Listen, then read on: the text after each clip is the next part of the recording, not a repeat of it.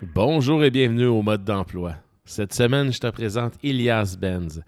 Ilias est un gars créatif, un gars artistique, euh, qui, euh, que ce soit au niveau musical, au niveau de la photographie, au niveau de la vidéo, et comme vous allez l'apprendre durant l'entrevue, au niveau de la danse. Euh, Ilias a un parcours vraiment exceptionnel en termes de, de prise de risque. Oui, Elias, dans le fond, a décidé là, un jour de se lancer en affaires dans un domaine auquel on n'aurait pas nécessairement pensé en, premier lieu. Et euh, je ne vendrai pas le punch, je vais vous laisser écouter l'épisode. Euh, et je tiens encore une fois à vous remercier. Continuez à, à partager. Ceux qui ne l'ont pas fait, notez s'il vous plaît. Abonnez-vous, ça m'aide énormément. Et euh, je vous dirais, là, euh, même ceux qui ne sont pas passionnés par ce qui pourrait être artistique, écoutez l'épisode. Elias, c'est un gars là, euh, assez drôle qui a, comment je pourrais dire, pour qui l'art de parler, c'est vraiment naturel. Fait que ça a été une entrevue là, vraiment intéressante avec un gars que je connaissais, mais que j'ai appris à connaître davantage. Là, puis j'ai bien hâte que vous puissiez faire connaissance également de notre créateur de notre thème musical. Alors, je vous souhaite une bonne écoute, puis je vous dis à la semaine prochaine.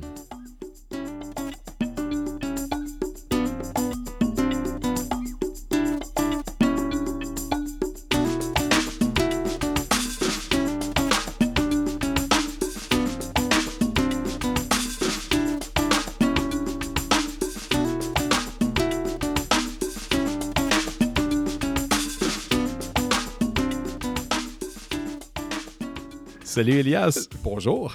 merci d'accepter de participer au balado. Yes, sir. Écoute, euh, pour ceux qui ne te connaissent pas, ben, euh, je tiens à dire qu'à chaque fois que vous entendez le petit jingle euh, au début et à la fin de mon balado, tu es euh, le compositeur de ce jingle-là. Et, et je m'en rappelais pas, mais quand j'ai écouté ton dernier balado, j'ai fait comme ça, je connais ça. Ouais. fait qu'écoute, euh, t'es, t'es- t'es- t'es aussi populaire que moi finalement parce que tu participes à chacun des épisodes euh, grâce à ta pièce musicale. J'ai j'ai fait un leg à, Oui? à ton- à ton, à- à ton mode d'emploi. Et en tout cas, je peux te dire que c'est drôlement apprécié. Puis j'ai, eu- problem. j'ai eu quelques bons petits commentaires sur ce jingle-là. Yes, sir. Euh, je te ramène euh, tes années de secondaire, Elias. Aïe! Ouais, ça fait 3-4 années environ. À peu près, oui. Écoute, euh, est-ce que tu as toujours été un gars artistique, créatif? Euh, ou- euh, je veux dire oui. Euh, j'ai commencé à dessiner très jeune. Après ça, ça, l'a- ça a changé à, à la musique. Puis là, j'ai passé beaucoup de temps à jouer de la guitare euh, dans le sous-sol de mes parents. Puis, euh, euh, je jouais très tard le soir, fait que je dormais à l'école. Mais c'est ça, c'est, parce que tu as toujours eu ça en toi, parce que moi, je te connais étant comme quelqu'un qui, qui va être très bon comédien, qui est très bon musicien, qui est bon en photographie, qui est bon en vidéographie. Ouais, Euh, visiblement, d'après moi, tu dois savoir une ou deux choses sur la danse un aussi. petit peu. Good.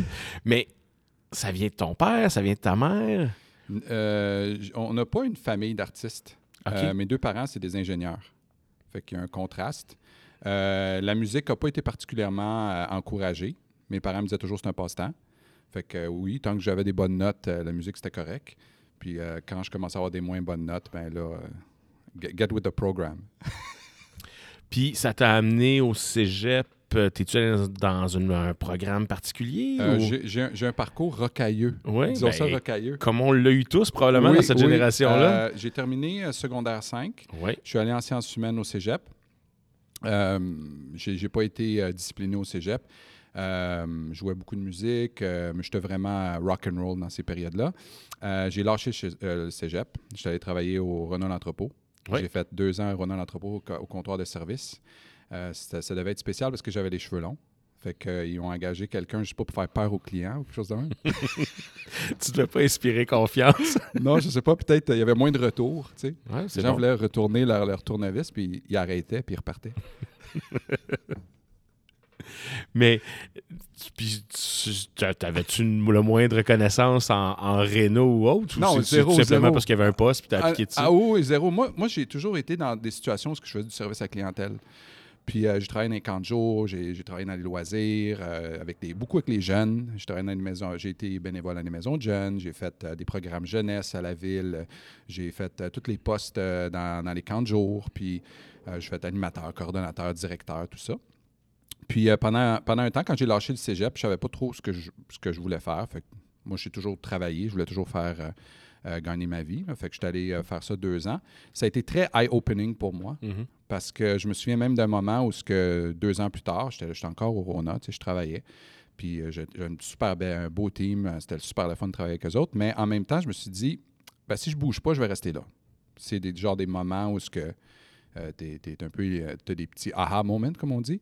Puis c'est là que je suis retourné à l'école par moi-même. Puis que j'étais là un peu plus motivé. Là. T'es-tu retourné encore en sciences humaines? Oui, j'ai terminé mon, mon cégep. Ça m'a pris au total cinq ans. Fait que je suis revenu à l'école du soir. J'ai payé tous mes cours parce que j'ai niaisé. Puis là, il a fallu que je termine euh, au soir. Puis après ça, je suis revenu dans le programme de jour. J'ai été réaccepté comme étudiant normal parce que j'étais anormal avant. Puis là, j'ai terminé. Puis là, je- quand je suis allé à l'université, j'ai fait, euh, euh, je voulais, je savais pas trop ce que je voulais faire. Puis je suis rentré étudiant libre. J'avais aucune. Ma, ma cote à Z ou R dans ce temps-là, c'était- vraiment ridicule. Ça ne marchait pas. Puis ça m'a pris cinq ans à faire mon cégep. Puis en plus, euh, j'ai eu deux sessions où je me suis inscrit puis je n'ai pas annulé. Fait que j'ai 16-0 d'affilée. Wow. Fait que ça fait une cote Z de nul.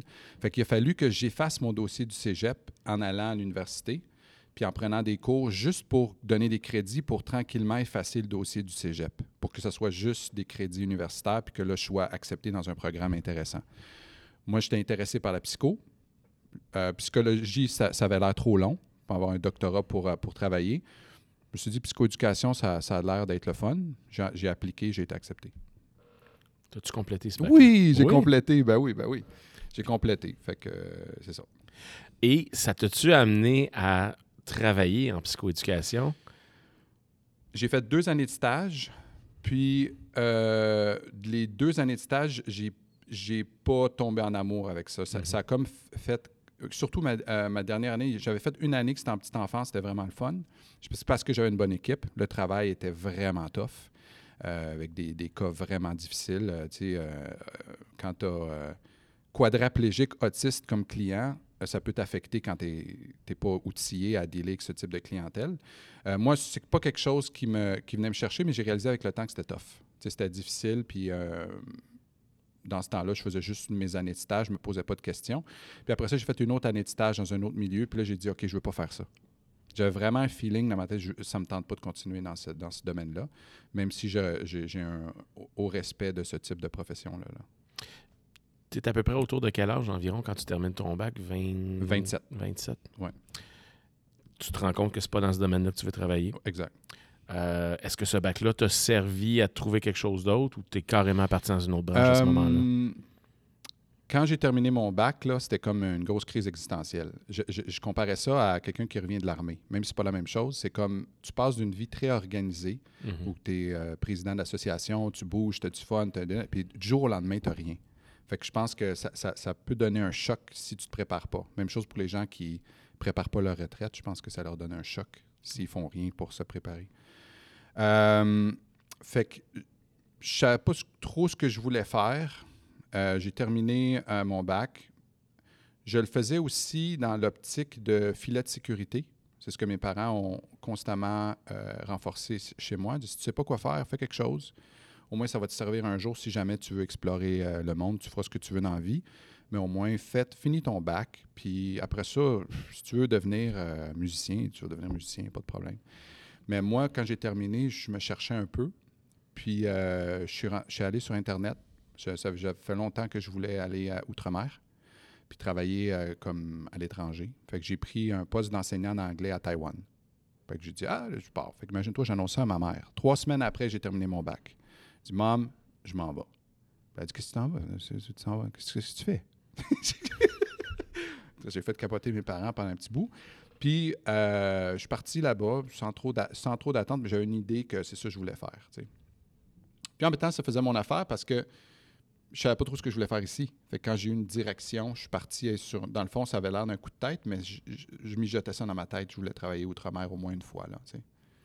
Puis le coût de la vie là-bas, si tu es élevé, tu, tu- tu savais-tu un peu à quoi t'attendre ou c'était carrément inconnu? Zéro. Moi, j'avais l'impression que j'allais devenir un ninja. Tu sais, je m'en allais en Asie, là, j'avais l'impression qu'il y avait des temples. Tu sais, genre, j'arrivais là, puis il y avait des temples, puis ça allait être mystique. Euh, c'est, c'est- en fait, c'est comme ici. Il y a un peu plus de grind. Tu sais, comme à Taïwan, les gens travaillent beaucoup plus. Et euh, c'est très pollué. Puis, euh, pas beaucoup de gens qui parlent anglais. Fait que euh, une, une ville un peu comme New York, un peu dense, euh, avec beaucoup de pollution. Les gens sont les gens, right? Après un certain temps, tu- tu- tu- les gens deviennent sympathiques. Au début, il faut que tu te fasses des liens, il faut que tu apprennes un petit peu la langue. Mais euh, c'était quelque chose. C'était aussi rock and roll. Donc, tu as appris à te débrouiller finalement. Exact. Euh, Puis c'est quoi la langue là-bas? Mandarin. Le mandarin, mandarin? mais ils ont euh, bien sûr leur langue natale qui est le taïwanais. OK. Puis est-ce que c'est similaire ou c'est totalement différent? Complètement une autre langue. OK, OK. Fait que c'est pas comme le français puis le créole, mettons. Pas en tout. Ah, OK. T'es resté là combien de temps? Un an et demi. Toujours comme enseignant de l'anglais, langue, anglais, langue seconde? J'ai oscillé entre enseigner l'anglais et donner des cours de salsa. Parce que là-bas, il n'y avait personne qui, qui dansait la salsa. Fait que j'ai ouvert comme un- une soirée, deux soirs dans un studio. J'ai commencé à donner des cours de salsa. Puis c'est- devenu suffisant pour que j'enseigne pas l'anglais. OK. Fait que à la fin de mon année et demie, je donnais beaucoup plus de cours de salsa que d'enseigner l'anglais. Bon, là, tu viens d'ouvrir la porte. Oui. Tu danses la salsa Yes, depuis quel âge? 25 ans. OK. Qu'est-ce qui t'a fait partir dans la salsa? l'histoire est vraiment, c'est comme, j'avais, je connaissais pas ça du tout, du tout, du tout. J'avais zéro opinion de c'était quoi de la salsa. Puis un soir de semaine, mon ami me dit, euh, je pense que c'était un jeudi, il y, a un petit bar qui s'appelle le Cactus sur Saint-Denis à Montréal, au centre-ville de Montréal. Puis elle me dit, viens avec moi dans un club de salsa. Je dis, qu'est-ce que je fais ça un club de salsa? C'est sérieux. Non, non, elle dit, s'il te plaît, s'il te plaît. Fait elle vraiment, elle me tordait le bras. Juste accompagne-moi une heure, on va rester là une heure, je vais danser un peu, puis après ça, on ira faire autre chose. Je dis, OK. Je pars avec elle, rentre dans le club de salsa, je m'assois. Puis là, je vois ce qui se passe devant moi. OK? Ça remonte à peut-être il y a 25 ans. Là, je vois ce qui se passe devant moi. Et je sais pas, j'étais comme mêlé entre un. un- un- j'étais émerveillé, puis j'étais frustré de ne pas pouvoir parti- participer. Mhm. Fait que quand je suis sorti du club, j'ai pas dit à elle ou quoi que ce soit, je me suis dit, la première chose que je vais faire, je vais appeler mon chum, je sais qu'il prend des cours à quelque part, je vais me dire c'est où je veux prendre des cours. Puis après ça, on verra qu'est-ce qui va se passer. tu. Mais je voulais vraiment, vraiment prendre des cours. T'as vraiment eu la piqûre, là, parce que... Je voulais, je voulais, dans ma tête, je me disais, je vais, je vais revenir ici l'année prochaine, puis je vais être aussi bon que les gars qui étaient là. C'est juste ça que j'avais dans ma tête. Je disais, OK, je veux faire, qu'est-ce que j'ai vu, je veux faire ça. T'as-tu réussi un an après? Euh, c'était, c'était 25 ans plus tard. 25 ans. Je suis toujours là-dedans. ouais. Tout le temps, tout le temps là-dedans. Fait que, euh, oui, j'ai abordé ça comme un, un- un training de quelque chose, de n'importe quoi que les gens s'entraînent. J'en faisais 4-5 fois semaine. Fait que, en plus que j'allais dans les cours, je sortais 4-5 fois semaine. Fait que ça n'a pas pris beaucoup de temps pour devenir bon, disons ça, dans, dans, dans l'expérience. Fait que tu sais, j'ai passé de, mettons, euh, de, de je sais pas danser à, à pouvoir danser dans un club en dedans d'un an, définitivement. Donc, tu deviens prof d'anglais et après prof de salsa Exact. à Taïwan. Exact. Euh, tu reviens au pays ou tu fais un autre arrêt en... Oui, j'ai voyagé un petit peu en Thaïlande, Mhm. que je recommande à tout le monde si jamais euh, c'est un des plus beaux pays, les plus faciles à voyager, que je dis- c'est la meilleure bouffe euh, du monde, là, dans, dans ma tête à moi. Puis je suis revenu six mois ici, puis je suis reparti là-bas. Ça, c'est dans une optique un peu de recherche personnelle. Je, peux, être honnête, j'étais pas particulièrement bien à ma peau en faisant tout ça. Euh, même si euh, je suis allé à Outre-mer, euh, j'ai- comment je peux dire, j'ai- été capable de, de- de subvenir à mes besoins là-bas, je me débrouillais bien, plein de choses qui sont positives de ça, je me suis fait plein de, de bons amis. Émotivement, c'était probablement la période la plus difficile de ma vie parce que je n'étais pas outillé à comprendre ce qui se passe en dedans de moi pendant que je faisais ce voyage-là. Je me cherchais énormément. J'essayais de trouver comment ça se fait que je ne trouve pas ma place ou je me sens pas. Tu sais, tu t'en vas là-bas pour trouver quelque chose, entre guillemets, où tu te recherches. Puis je partais pas avec une idée précise. Puis fait après un certain temps, je n'étais pas bien nécessairement là-bas. Je me disais, ouais, qu'est-ce qu'il faut? Ben, il faut que je revienne ici. Fait que là, je revenais ici. Ben là, je dis, crème, ça- je suis pas mieux ici. Ça va être parce que J'ai vraiment fait ça. Je suis reparti là-bas pour valider. C'est seulement que la deuxième fois que je suis parti, je me suis dit, le gazon n'est pas plus vert ailleurs. J'ai de quoi régler en dedans de moi.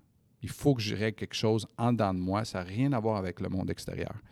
C'est là que tranquillement, j'ai commencé à, cheminer, puis dans le fond, à être un peu mieux dans ma peau, puis prendre mes décisions, puis savoir ce que je veux, puis qu'est-ce que j'aime, puis à place de juste faire des coups de tête. Là, dans ma tête, c'était vraiment radical comme move. C'était, tu finis ton bac, là, du coup, pouf, tu prends l'avion, tu t'en vas. C'est parce que c'était un peu. Dans, en tout cas, dans la tête de mes, de mes proches, c'était ça aussi. Qu'est-ce que tu fais? Tu- oui, exactement. Moi, je pense que oui. Puis, tu penses-tu que c'était un peu peut-être à cause d'une pression que tu te mettais sur tes épaules, de genre, je peux pas faire ça toute ma vie, ou, est-ce que je m'en vais dans la vie côté professionnellement parlant, ou c'était plus peut-être personnel que.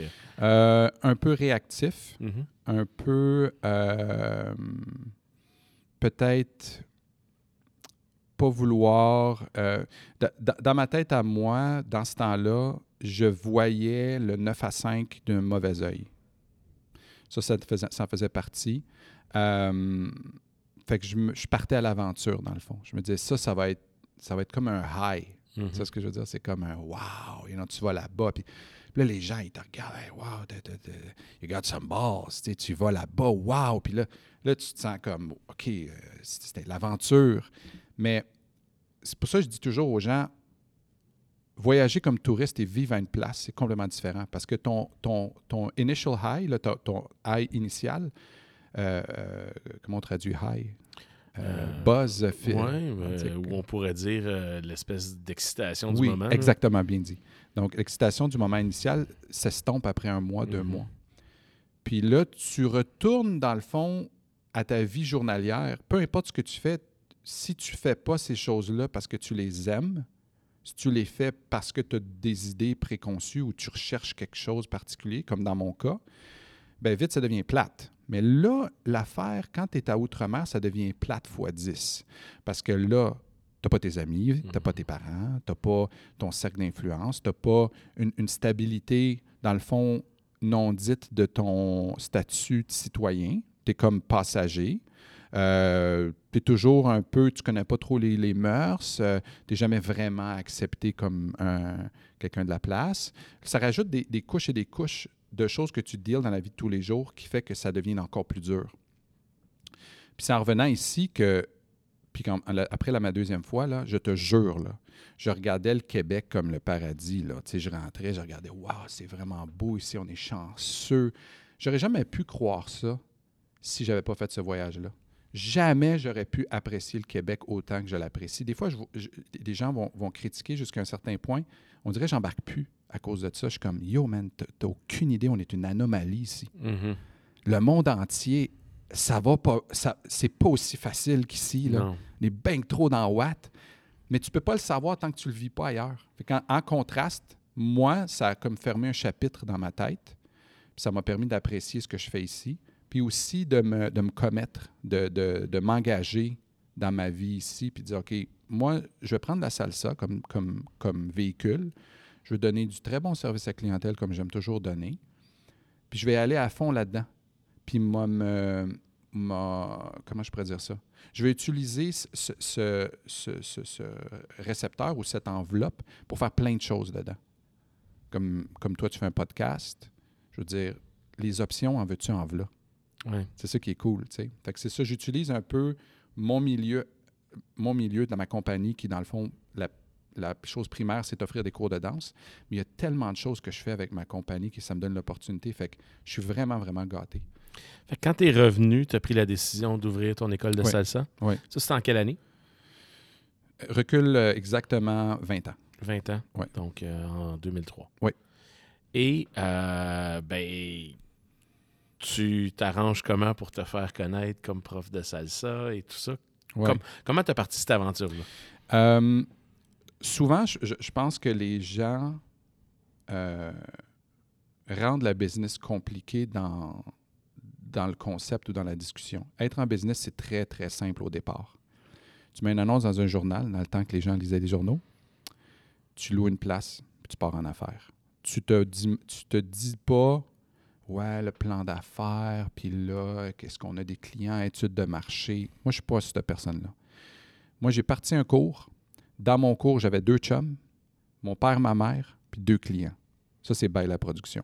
Ces six personnes-là. J'ai eu du fun, du beau. Deuxième saison, deuxième session. J'ai ce monde-là, plus deux autres personnes, plus trois autres personnes. Puis là, on est rendu à 400 personnes. Puis Ah. c'est tout.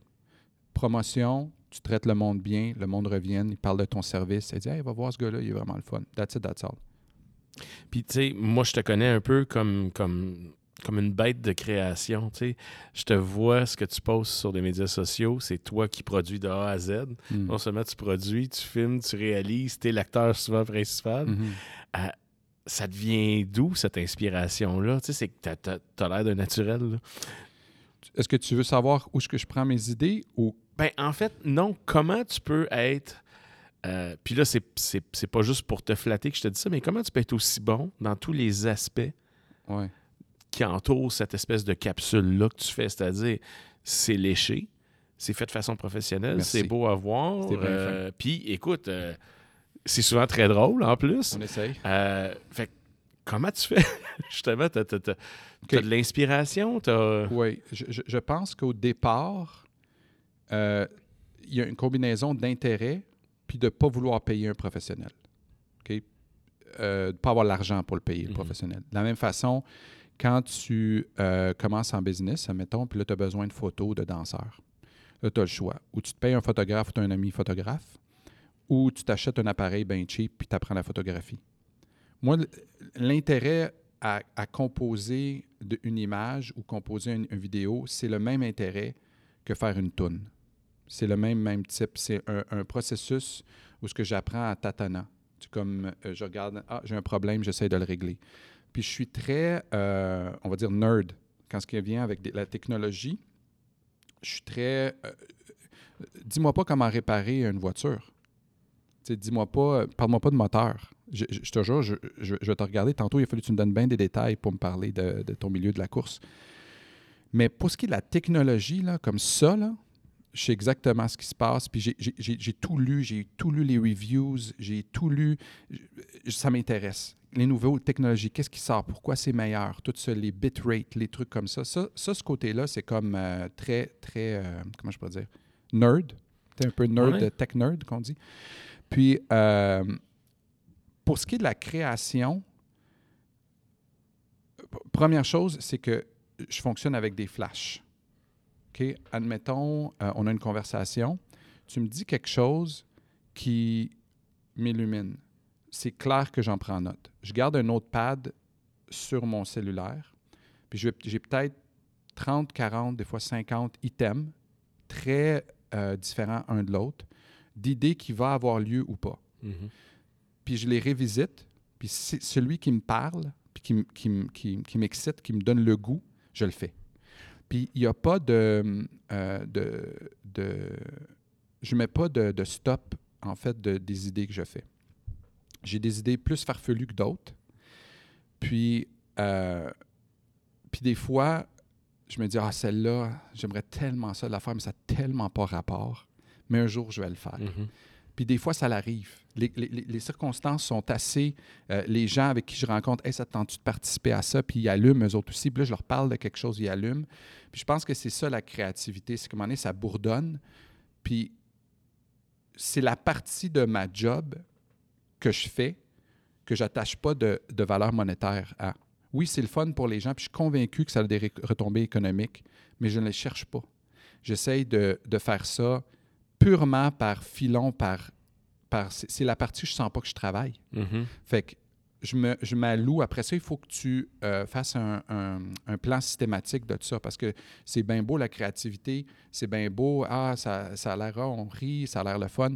Mais si tu ne bloques pas du temps dans ta semaine, puis tu dis pas, OK, une fois par semaine, je m'assois, j'écris, euh, je, je ponds, euh, je me regroupe, je filme des choses que- qui sont bonnes, qui sont pas bonnes, j'essaie des choses. Moi, je bloque une, s- une, une journée par deux semaines de tournage, puis une journée par deux semaines d'édition. Puis là-dedans, je fais tout. Fait que pendant le- la journée, je prends des notes des fois. Des fois, il n'y a rien qui sort. Ça m'arrive souvent. Mais je- vu que je crois au flash, je ne force pas la note. Mhm. Si j'ai rien, j'ai rien à dire. Je dis rien pendant deux semaines, OK. Puis à un moment donné, il y a de quoi qui arrive, puis hey, je déballe 5-6 vidéos, puis là, j'ai dit ça, puis je suis tout énervé sa console, tu sais. Fait que je pense que c'est un peu une combinaison d'un plan de travail suivi de... Ben, je vais donner un exemple. euh, euh, pas un exemple, mais comme un- une chose. Des fois, les gens vont me dire ça, ils vont me dire Hey, t'es créatif. Moi, je suis un des convaincus que tout le monde l'est. C'est juste que des fois, il y a des gens qui vont avoir des idées, mais ils vont pas euh, l'attraper puis le mettre en, pratique pour plein de raisons. Puis sont, sont corrects, puis il y en a qui le font. Moi, je, suis un de ceux qui, va avoir une idée, puis qui va prendre le temps de le faire. Parce que c'est ça qui me fait le plus triper. Puis tu te mets pas de frein non plus par peur du ridicule, par peur d'être gêné, par peur de qu'est-ce que les gens vont dire, tu sais. Alors que quelqu'un qui n'a pas justement cette, euh, cette ambition-là de vouloir se rendre jusqu'au bout de l'aventure, il va se trouver toutes sortes d'obstacles qui vont faire. Ah ouais, je suis pas sûr que. Je, vais- je vais être honnête avec toi. Moi, j'ai mon problème, c'est euh, la performance. Ça, c'est un problème personnel que j'ai. C'est que je cherche quand même, on va dire, à être bon. Mhm. Euh, ce que ça veut dire, j'ai aucune espèce d'idée. J'évalue toujours d'une façon un peu euh, malsaine, d'après moi, la performance de mes vidéos, dans le sens que je vais regarder une vidéo, je vais dire Ah, cette fois-ci, il y a juste eu 1500 views. Mhm. Puis là, je vais dire, ah, ça pas. Oh, j'ai sacré, désolé pour ceux qui. Il va faire peut-être beep. Je ne sais pas s'il fait beep dans ses podcasts. Mais j'ai ça. Puis je, Mhm. te- euh, je vais être honnête avec toi, je travaille là-dessus. Pour encore plus faire des choses dans le but juste de, de faire des choses pour toucher, pour émerveiller, pour suivre un, un certain filon sans trop m'attacher aux résultats. C'est ça le problème des gens créatifs, c'est que cette balance, surtout en business, entre est-ce que ce vidéo est populaire ou il ne l'est pas?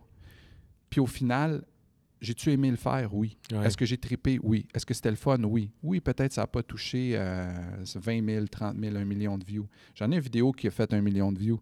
Tu penses pas que je me suis pas pété les bretelles? Hey, check le gars, man! Ah, J'avoue. Tu sais, c'est parce qu'on vit tellement dans un monde où le quantifiable est rendu tellement important, puis prend tellement, puis que c'est, on dirait que des fois, on, on- on juge que c'est la seule mesure de la qualité de notre travail. Tu sais, tu me parles de ça, puis j'ai des épisodes qui performent moins bien que d'autres. Puis à chaque fois, je vais les réécouter, ces épisodes-là, puis je me dis, qu'est-ce qui s'est passé? Il s'est rien passé. Tu sais, j'ai une de mes meilleures entrevues là, qui fait partie de mon top 5 des moins écoutés. Selon moi. Qu'est-ce qui a fait c'était de la meilleure entrevue? Ben, écoute, il y a quelqu'un qui m'a qui m'a demandé si c'était ma blonde que j'interviewais. À ce point-là? J'ai dit oh, non, pourquoi? Je la connaissais même pas. Puis il me dit, mais il avait tellement l'air d'avoir une chimie. J'ai dit oui, puis j'ai dit, écoute, ça, ça a été un flow incroyable. Ah. Puis je me suis rendu compte que le, le défi qu'on a, c'est qu'on s'adresse toujours aux mêmes personnes. Quand on publicise nous-mêmes nos propres choses.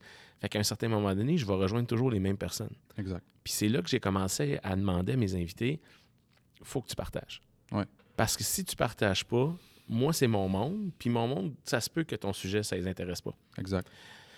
Puis ce qui fait en sorte que j'ai des épisodes, tu sais, puis j'ai, puis j'ai d'autres épisodes que je m'attendais à faire pas nécessairement un haut score, puis que finalement, je, je- je me rends compte que parce que la personne a un métier qui était excitant ou intriguant, ça l'a comme par magie sollicité un petit peu plus d'écoute. Je comprends. Puis, je me suis rendu compte aussi, quand des gens partagent et qui embarquent dans l'aventure, ben ça, écoute, ça, ça peut faire exploser aussi. là. C'est- Mais encore une fois, je me suis mis comme défi d'arrêter de regarder juste les codes d'écoute.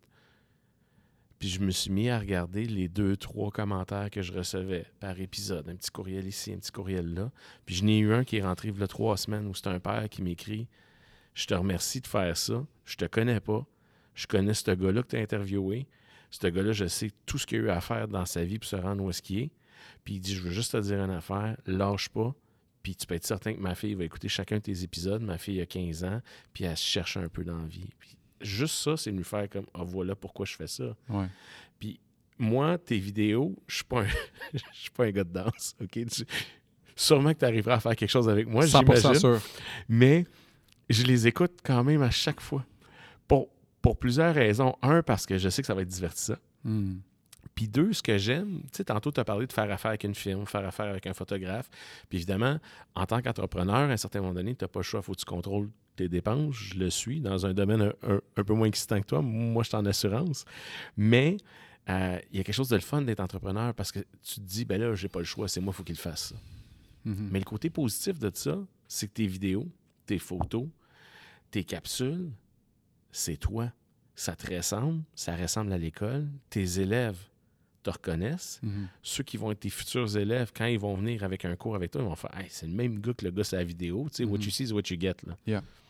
Fait que moi, c'est ce que j'aime de toi, c'est que cette espèce de, de, de, de, de bulle créative-là que tu as en étant quelqu'un finalement qui est quand même très cartésien. Justement, tu me parlais là, de tes informations techniques que tu connais. Mhm. Mais ça fait en sorte que ton école, c'est ton image. Mhm.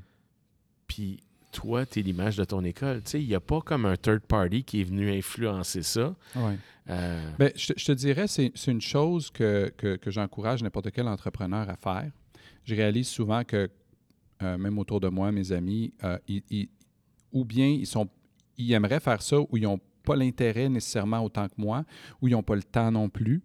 Euh, je le sens ça. Des fois, j'aimerais leur, en faire davantage pour eux. Ou, ou- puis, puis je respecte ça. Chacun a son, son, son outlet ou sur ses opérations. mhm. Mais comme tu dis, je, je pense ultimement, ce contrôle de ce qu'on représente, je le donnerai jamais ailleurs parce que there's no way qu'une firme, peut-être elle peut faire quelque chose de plus léché, mais ce ne sera pas exactement ce que que j'aimerais projeter.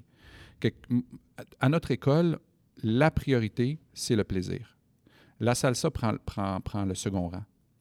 Euh, on n'est pas là pour euh, créer des monstres en danse. On est là pour amuser les gens.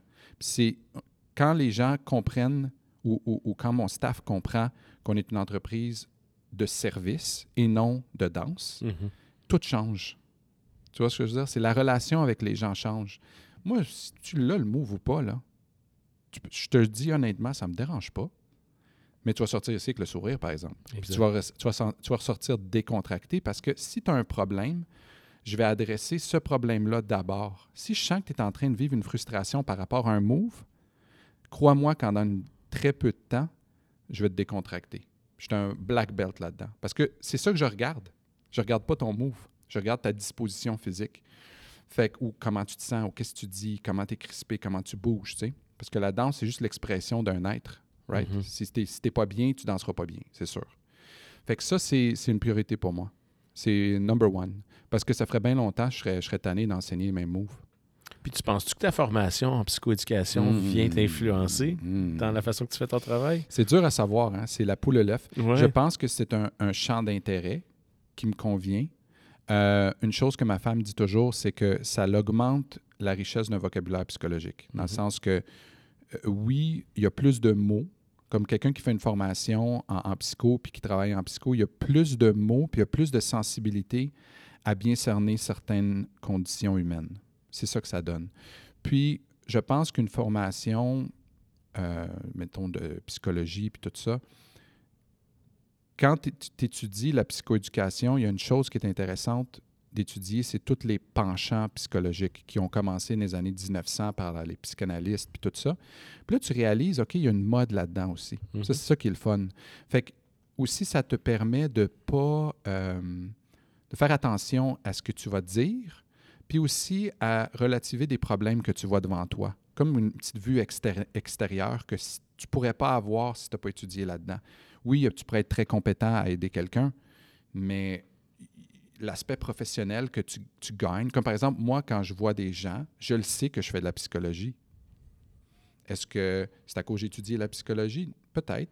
À cause que je m'en rends compte. ça. Oui, c'est comme le, hamster psychoéducation roule quand même, mais je sais que je fais de la danse. Tu sais, je ne m'éloigne pas, je commence pas à dire Ah oui, mais quand tu étais jeune, euh, on t'a enfermé dans le sous-sol, puis euh, c'est pour ça que tu n'es pas capable de faire un, un pas de base en salsa.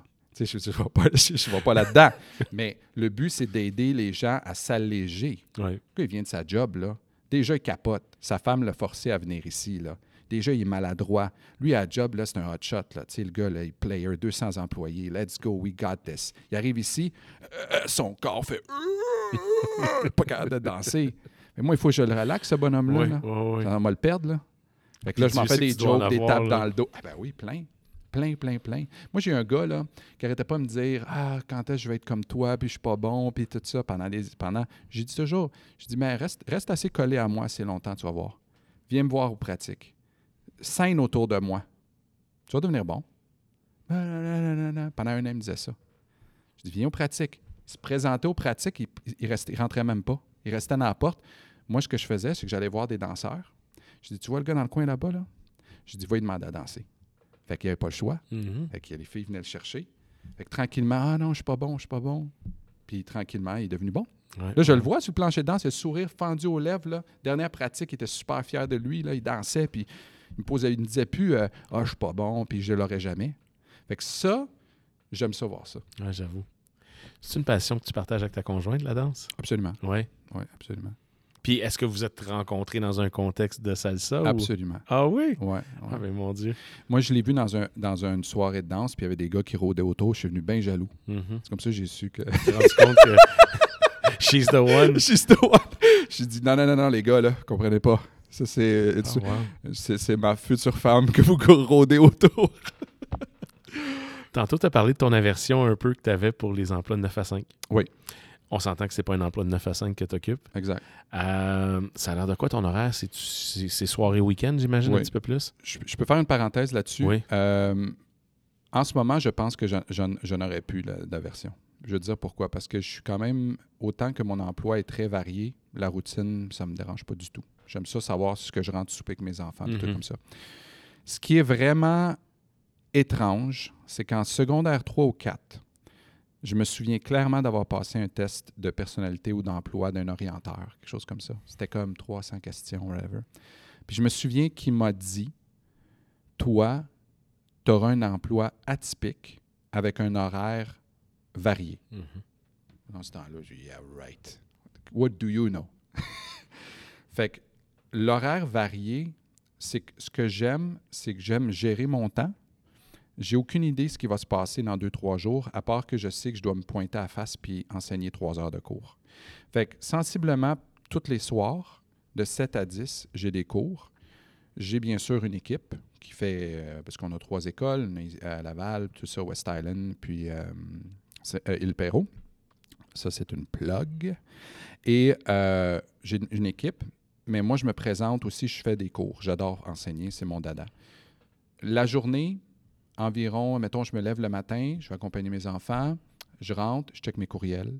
Je réponds à une heure de courriel environ par jour. Là-dedans, il va y avoir 30 minutes, peut-être maximum une heure d'appel. Je réponds à des besoins particuliers, des clients, des trucs comme ça. Fait que, mettons, de une heure à deux heures par jour, c'est du service à la clientèle, pur et dur. Euh, je fais ma propre comptabilité. J'ai dû apprendre ça à quelqu'un. m'a- Au début, que tu me disais un dividende, puis j'avais le goût de vomir. Tu sais, je- tu me- moi, je, je me souviens, ma, ma comptable, elle me disait actif-passif. Puis j'arrêtais pas de lui dire J'ai-tu de l'argent dans la banque Ouais, ou j'en ai pas? C'est ça que je veux savoir, moi. Pourquoi actif-passif Moi, je capotais. J'ai dit, je dis à ma comptable, j'ai dit Vous, vous avez un langage codé pour que les entrepreneurs vous comprennent pas Mhm. pour sécuriser votre emploi.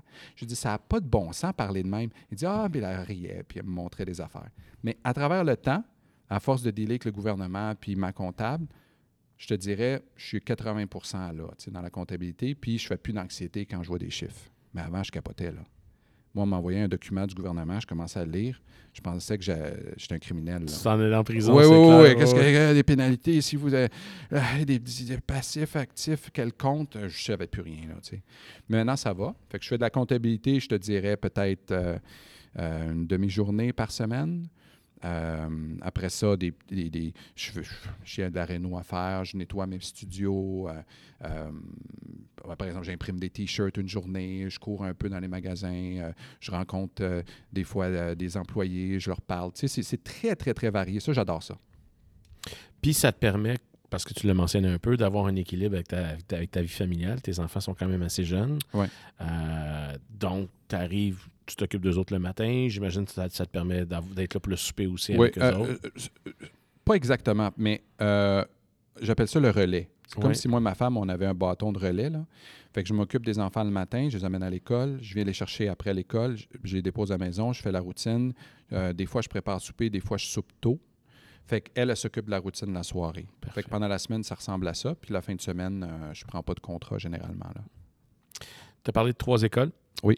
Euh, écoutez, je vais mettre les liens, évidemment, là, Yes, sir. des différentes écoles, des différents euh, liens pour les réseaux sociaux également. Euh, tu as trois écoles depuis quand? Parce que tu as commencé avec, avec une école, évidemment. là, Oui. fallu Puis tu as commencé où, finalement? Parce que là, on est, là, on est à Laval. Oui.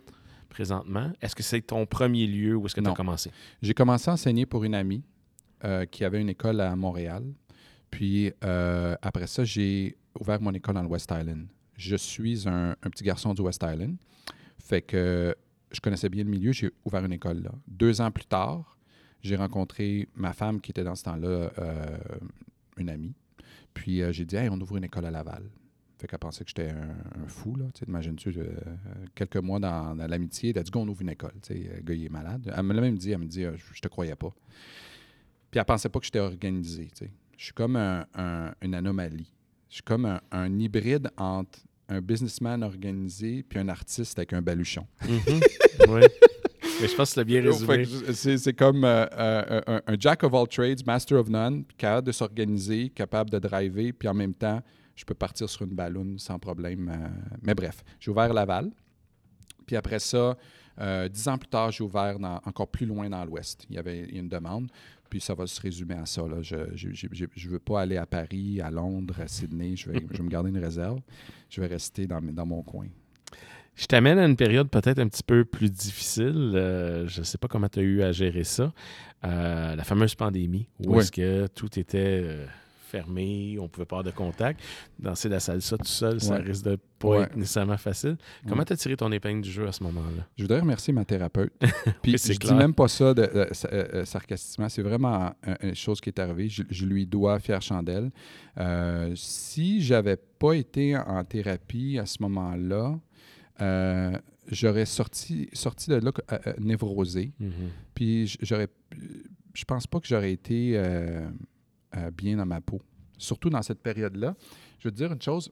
Quand, ça a commencé, euh, j'ai carrément arrêté de fonctionner pendant six mois. Puis J'ai Mhm. pas pris aucune décision. Je- je- si si- s'il y avait une image à faire, c'était en boule dans un coin, là, en train de tu sais. Mais j'étais tellement en colère. Je je suis pas quelqu'un qui expose sa colère, mais en dedans, je peux broyer du noir. Fait que pendant six mois, ça a duré. Jusqu'à temps que euh, je, vais voir un thérapeute, je dis, regarde, ça n'a pas de bon sens, je peux pas. Peu importe ce qui arrive dans l'environnement, euh, je peux pas vivre comme ça. Peu importe, il faut trouver quelque chose, une autre façon de vivre, right? Puis elle m'a beaucoup aidé à ça. Puis ce que, ce que j'en ai tiré de ça, c'est que peu importe ce qui se passe dans notre environnement, il y a toujours, toujours moyen d'être bien. C'est vraiment ça que j'ai appris. Parce que non seulement dans la discussion, elle m'a montré physiquement dans les séances comment que ça peut se produire. Fait qu'à un moment donné, j'ai, lâché prise, puis je pense que ça m'a beaucoup aidé à ne pas embarquer dans, dans la, la catastrophe. Quand quelque chose arrive de l'extérieur, je, je pense en ce moment, je suis un peu plus outillé à, à- à- à- à- pas être bien, mais à, convertir ça plus rapidement dans une énergie positive qu'à place de, de boquer pendant six mois. Mhm. Puis c'est ça que je trouve. euh, c'est un défaut chez moi. Je peux tenir le. le- le- comment je peux dire le. Je, je veux pas lâcher. Tu sais, je suis trop fâché, fait que je lâche pas, je lâche pas, je lâche pas. Puis au final, c'est moi qui paye.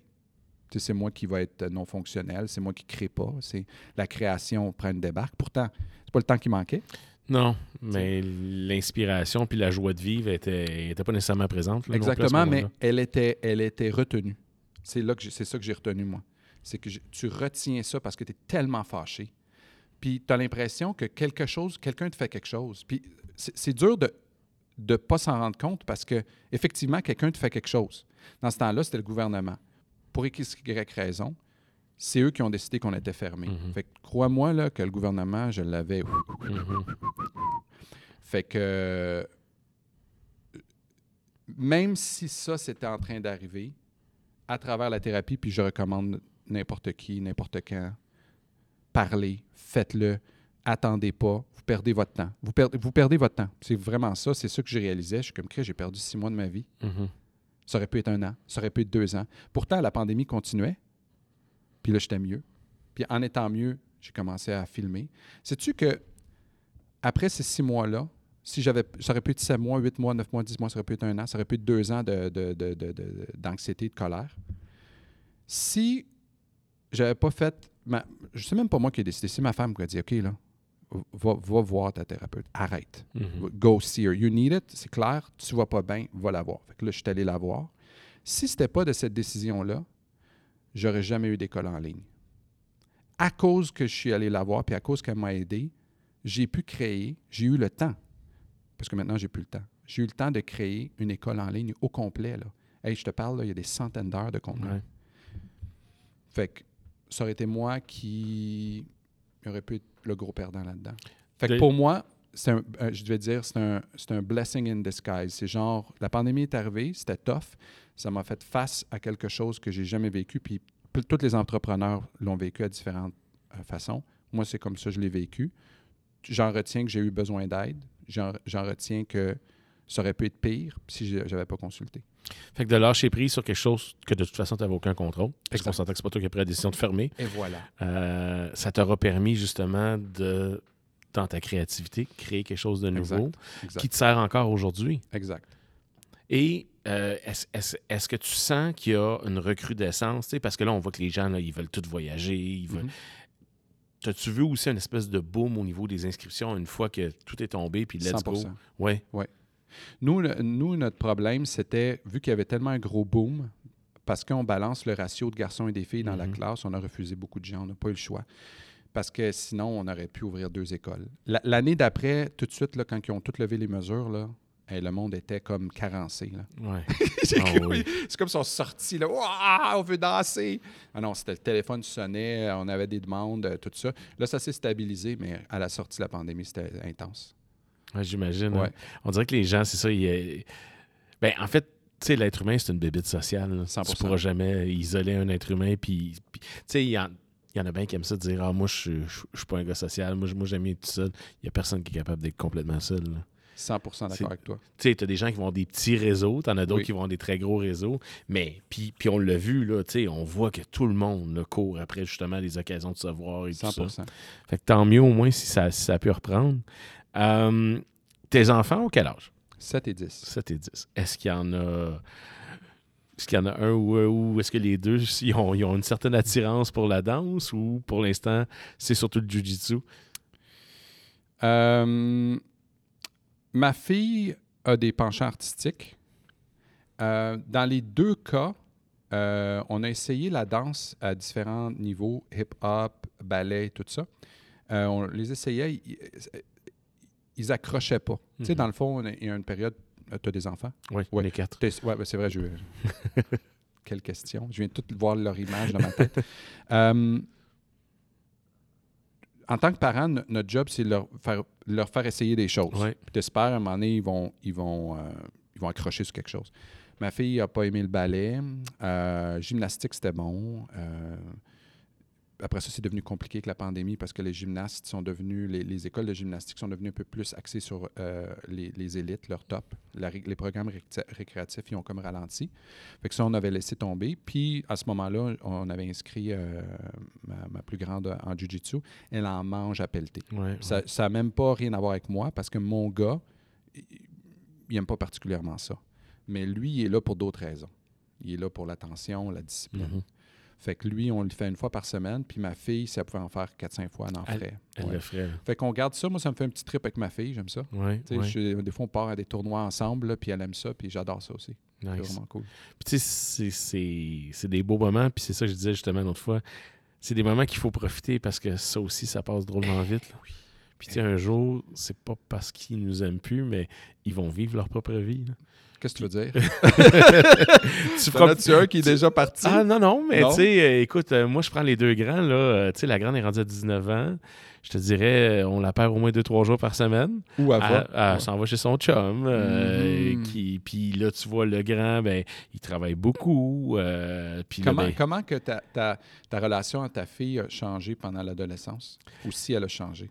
Ben, en fait, moi, j'étais en train de faire un drôle de parallèle parce que j'ai déjà dit à la blague à mon père, maintenant qu'on est. euh, bon, mon père et moi, on est très proches. J'ai dit, tu sais, quand j'ai eu entre 16 ans et 20 ans, je sais pas pourquoi, mais t'es devenu complètement stupide, papa.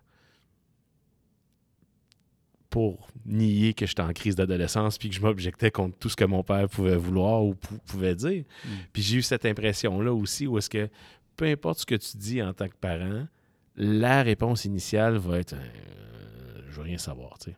Donne-moi un exemple. Ben, tu sais, je te donne un exemple comme, euh, mettons, euh, écoute, je trouve pas que cette personne-là a nécessairement une bonne influence sur ta vie. Puis Ouais. voici pourquoi je te dis ça, tu sais, avec des éléments. Puis cette personne-là va finir par dire, ben, ton enfant va te répondre en disant, oh, c'est correct, c'est correct, c'est correct. Mais la bonne nouvelle, c'est qu'il faut pas que tu te fies à la réponse que tu reçois. Parce qu'en dedans, ça fait son bout de chemin.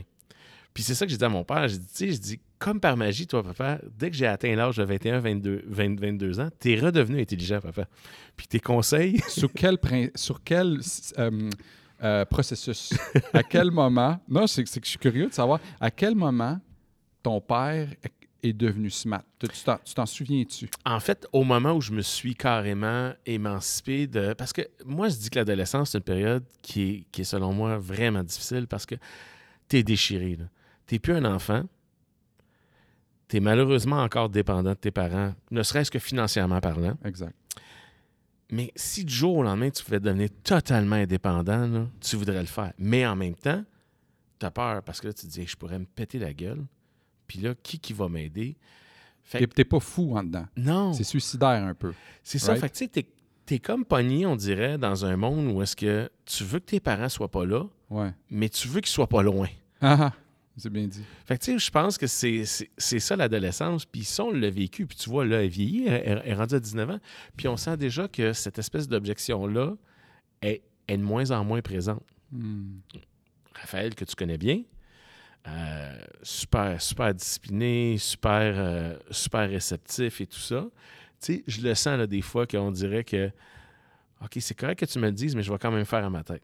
Mhm. Puis c'est correct parce que c'est comme ça que tu fais tes expériences de vie. Exact. Mais en tant que parent, on a ce travail-là à faire aussi, que cette période-là de la vie de notre enfant, on perd l'influence directe. On garde une influence indirecte parce que je pense que ça reste en dedans, Ouais, le message. Ouais. Puis eux autres vont en faire ce qu'ils en veulent. On- souvent, on dit ça rentre par une oreille, ça sort par l'autre, mais ça, c'est pas vrai. Ça, je le sais parce que euh, j'ai eu des comebacks, des feedbacks où est-ce qu'à un certain moment donné, je fais Ah, tiens donc, ça a fait son bout de chemin ce que, ce que j'y avais dit à ce moment-là. tu sais. Et ben là, je vois Simon, 14 ans, qui, qui, qui approche, qui commence à vouloir s'affirmer, qui cet été, il voulait commencer à travailler, il travaille chez Tim Hortons. Nice. Euh, toujours, toujours, toujours présent au Jew. Puis justement, là, il a demandé à sa patronne Tim Hortons, je veux plus travailler les dimanches dans la mesure du possible parce que c'est mon autre cours de Jiu-Jitsu que je veux pas manquer. tu sais. Nice. Mais je le sens là, qu'il commence à s'affirmer, à être moins d'accord avec moi.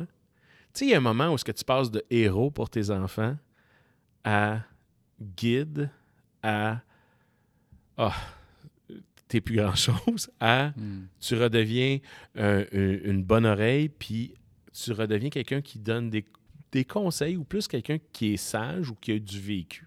Mhm. Puis je pense que la période d'adolescence, non seulement elle est dure pour les enfants parce qu'ils sont, sont pris, mais elle est dure pour les parents parce que c'est là qu'on passe de OK, ce, qui, ce que je vais dire, c'est plus important. Mais je pense qu'il faut continuer à penser que ça l'est quand même important. C'est juste qu'ils ne l'admettront pas directement, finalement. Puis moi, je l'ai fait comme ça avec mon père. Moi, j'ai, mon père était, était, père, était monoparental et euh, sais, aujourd'hui, je regarde la relation que j'ai avec lui. C'est une, super belle relation. C'est une relation de confiance. une rela- c'est une- souvent, on s'obstine, lui et moi. Mais, euh, tu sais, en cas de doute, je vais aller voir mon père. Je dis, écoute, j'ai besoin de ton avis. Puis je vois qu'il fait la même chose avec moi aussi parce que je suis rendu avec assez de vécu pour que ça puisse valoir son pesant d'or. Mhm. Fait que je te rassure, tu vas vivre probablement cette période-là aussi avec, euh, avec ta grande bientôt. C'est spécial, hein? C'est spécial de voir euh, cette attitude-là? Tu sais, Ouais. les petits yeux qui roulent. Ça Tu commence. Déjà, elle roule les yeux. Tu as-tu roulé les yeux? Puis je pense que ça arrive plus vite chez les filles parce qu'elles deviennent matures plus rapidement à Ouais. ces âges-là. C'est. euh, je, je pense la, la, la plus belle image que j'ai eue pour pas me, me sentir trop. euh, comment je pourrais dire? Froissé par ça. C'est de. En anglais, on dit un shepherd. Un- on est juste là. On Un berger. arrondit un berger. On, on- on arrondit les coins, on, on les guide. Puis, des fois, euh, mettons avec mon, mon- mon petit, où ce que lui, euh, si, si moindrement je suis un, un peu trop sévère ou je monte le ton un peu, ben, il, me, remet- il me remet ça en pleine face. J'ai réalisé que même dans ce cheminement-là, je peux même pas être pareil avec les deux. La façon d'intervenir ou de faire l'éducation est différente pour ma fille, pour mon garçon. Puis j'ai réalisé que mon garçon, il est tellement euh, pragmatique que tu peux Mhm. lui parler calmement. Puis je suis comme aïe, aïe, c'est spécial. Plus je me fâche, moins ça fonctionne. Plus je suis calme avec lui, puis je lui dis calmement quelque chose, la même affaire, là. Fait que des fois, je prends des grosses respires. Je n'interviens pas tout de suite, puis je dis Hey, tu sais, tantôt, là, ce que tu as fait, c'était vraiment irrespectueux. Puis il va me regarder. OK, papa. Je suis comme Aïe, aïe, man, qu'est-ce qui s'est passé? Ah non, c'est ça. Puis, puis, tu sais, chaque enfant est unique. tu sais, Puis tu te dis, mon Dieu, c'est, ils ont été élevés avec, les- avec le même bagage. Ouais, ils exact. viennent des mêmes adultes, qui ont les mêmes gènes. c'est weird. Ah non, je sais. C'est C'est, très, très c'est weird. vraiment spécial. Puis, tu sais, moi, j'ai pas de frère, j'ai pas de sœur. Fait que de gérer une dynamique comme ça, là, j'ai jamais eu à vivre ça. Tu sais, moi, as euh, quatre. ouais, c'est ça. Tu as vraiment une preuve que c'est tout différent. Eh, non, exactement. puis à chaque fois, puis tu sais, la pauvre grande qui a eu à, à Mhm. tracer le chemin pour les trois garçons qui suivent après. Les avantages et les inconvénients Ah, de, toutes les barres. Tu sais, je regarde le plus jeune Alex, là. Puis c'est ça que je disais, je dis, lui, il va tellement avoir des permissions que les autres n'ont pas eues. Là. Mais tu sais, il y a- il y, a une chose intéressante. Moi, quand. On- juste, juste pour la perspective des- de, de- de toute ta, ta famille. Ton premier, là, quand il est arrivé au monde, là, il était tout seul avec toi. Mhm. Il avait 100% de ton attention. Ton deuxième, là, quand il est né, là, il a diffusé cette attention-là par deux, que tu le veuilles ou que tu le veuilles pas. Fait que le premier, il a vécu de la jalousie un petit peu ou beaucoup, à un moment donné ou un autre. Le deuxième, qui voit le troisième, va vivre naturellement moins de jalousie parce qu'il a déjà connu un autre être avec qui il partageait l'attention du père. Juste ça, c'est différent. Fait que j'ai demandé à ma mère, parce qu'on est trois, je suis le premier. Je dis, moi, là, quand j'étais petit, j'étais-tu jaloux? Elle m'a comme fait. Puis mon frère, il n'a pas cette, il a pas cette, euh, cette attitude-là en lui. Autant, tu sais. Mais moi, je l'ai eu. Hey, là, tu, tu- voles ma mère, là. Je l'avais, ma mère, là.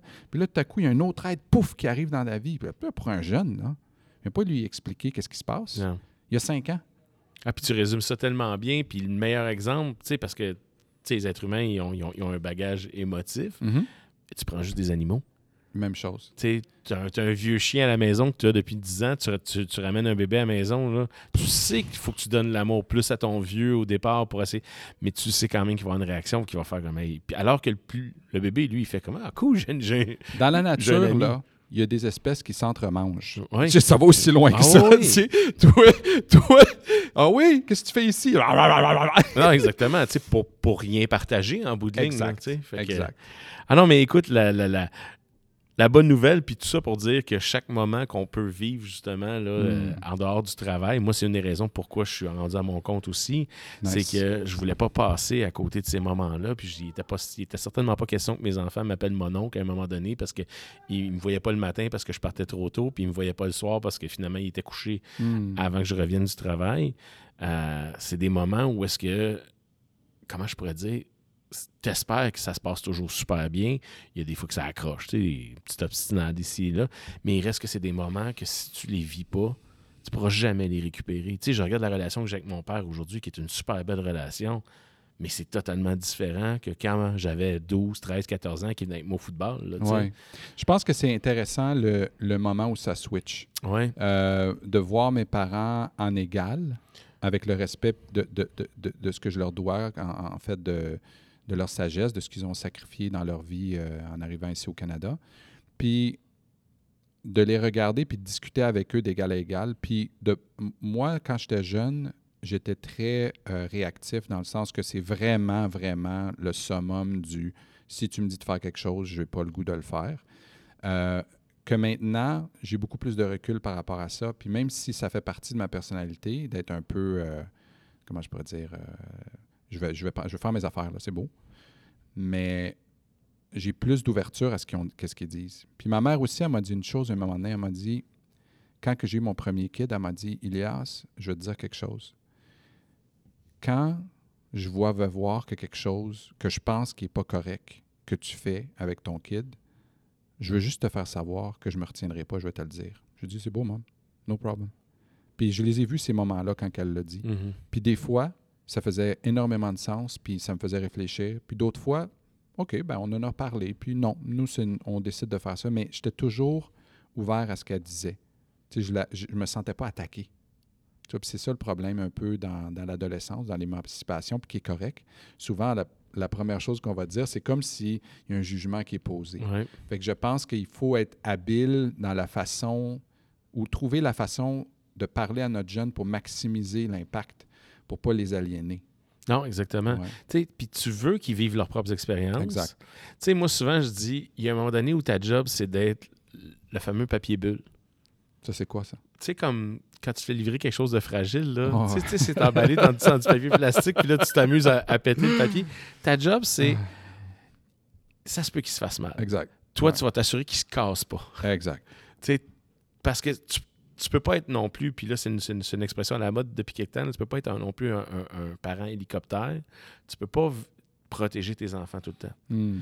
Mais ce que tu peux faire, c'est regarde, je vais te laisser te faire juste assez mal pour que tu apprennes de ta leçon, mais je te laisserai pas tomber jusqu'en bas. Tu Puis ça, je pense que les enfants, ils vont s'en rendre compte une fois adultes de, faire comme OK, moi, je suis hmm. content que tu m'aies laissé un peu dans le trouble par rapport à cette situation-là. Parce que c'est des apprentissages de la vie. Oui, je pense que inconsciemment, l'assurance d'un enfant va se développer si il sent que le parent est présent seulement. Mettons que tu es présent, tu es là quand tu as besoin, quand il y a besoin de te sonner pour vrai, là, tu vas être là.